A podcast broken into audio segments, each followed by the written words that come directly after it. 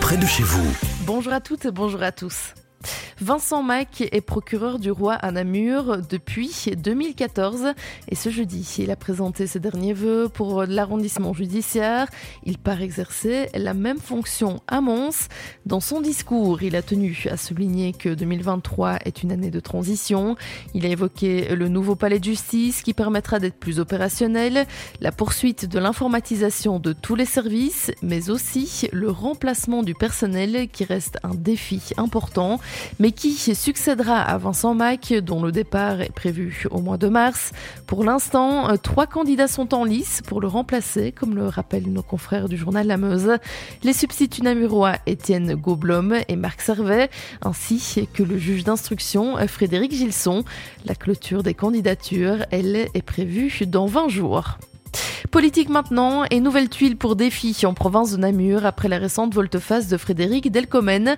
Ce mercredi, l'ensemble des mandataires Défi de la commune de Floref ont annoncé qu'ils rejoignaient le rang des engagés. Olivier Trips, Cédric Duquet, Stéphanie Strobans, Maxime Despontin et Vanessa Laurent ne font désormais plus qu'une seule équipe avec la liste du RPF menée par le bourgmestre Philippe Vautard.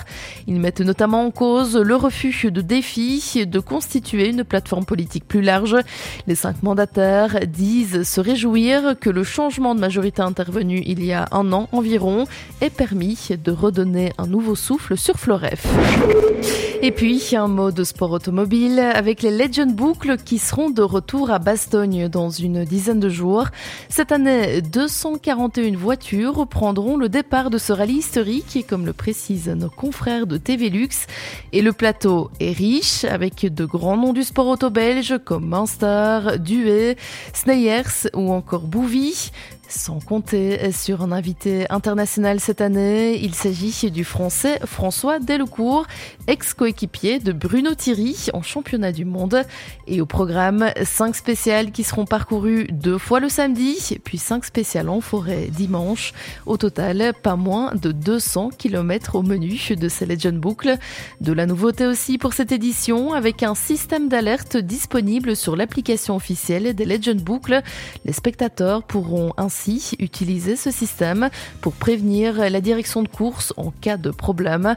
Le rendez-vous est donc pris le 4 février prochain avec la veille la traditionnelle séance de dédicace et l'expo parade qui sera organisée dans le centre-ville de Bastogne en début de soirée. Et puis, sachez que plusieurs collectes de sang sont organisées ces prochains jours en divers endroits de la province namuroise.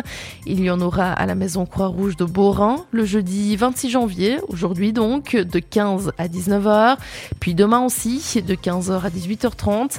Le lundi 30 janvier, trois collectes sont organisées de 15h à 18h30 à la salle communale de Gauchenay, au complexe Émile Lacroix d'Auvelay et au centre paroissial d'Andenne, où là, la collecte est prévue jusqu'à 19h des collectes seront aussi organisées de nouveau au centre paroissial d'Andenne le mardi 31 janvier de 15 à 19h et à la salle Sainte-Cécile de Houillet le mercredi 1er février de 15h à 18h30. Retrouvez toutes les informations et inscriptions via le site www.donneurdusang en un mot.be.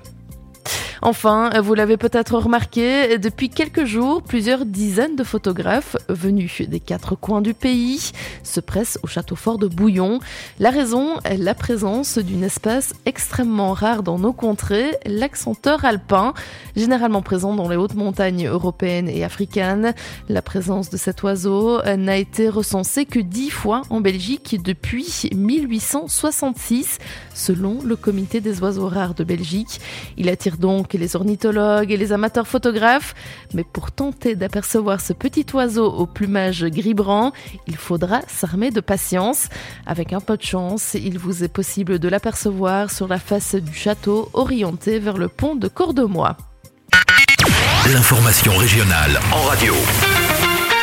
C'est sur Must FM.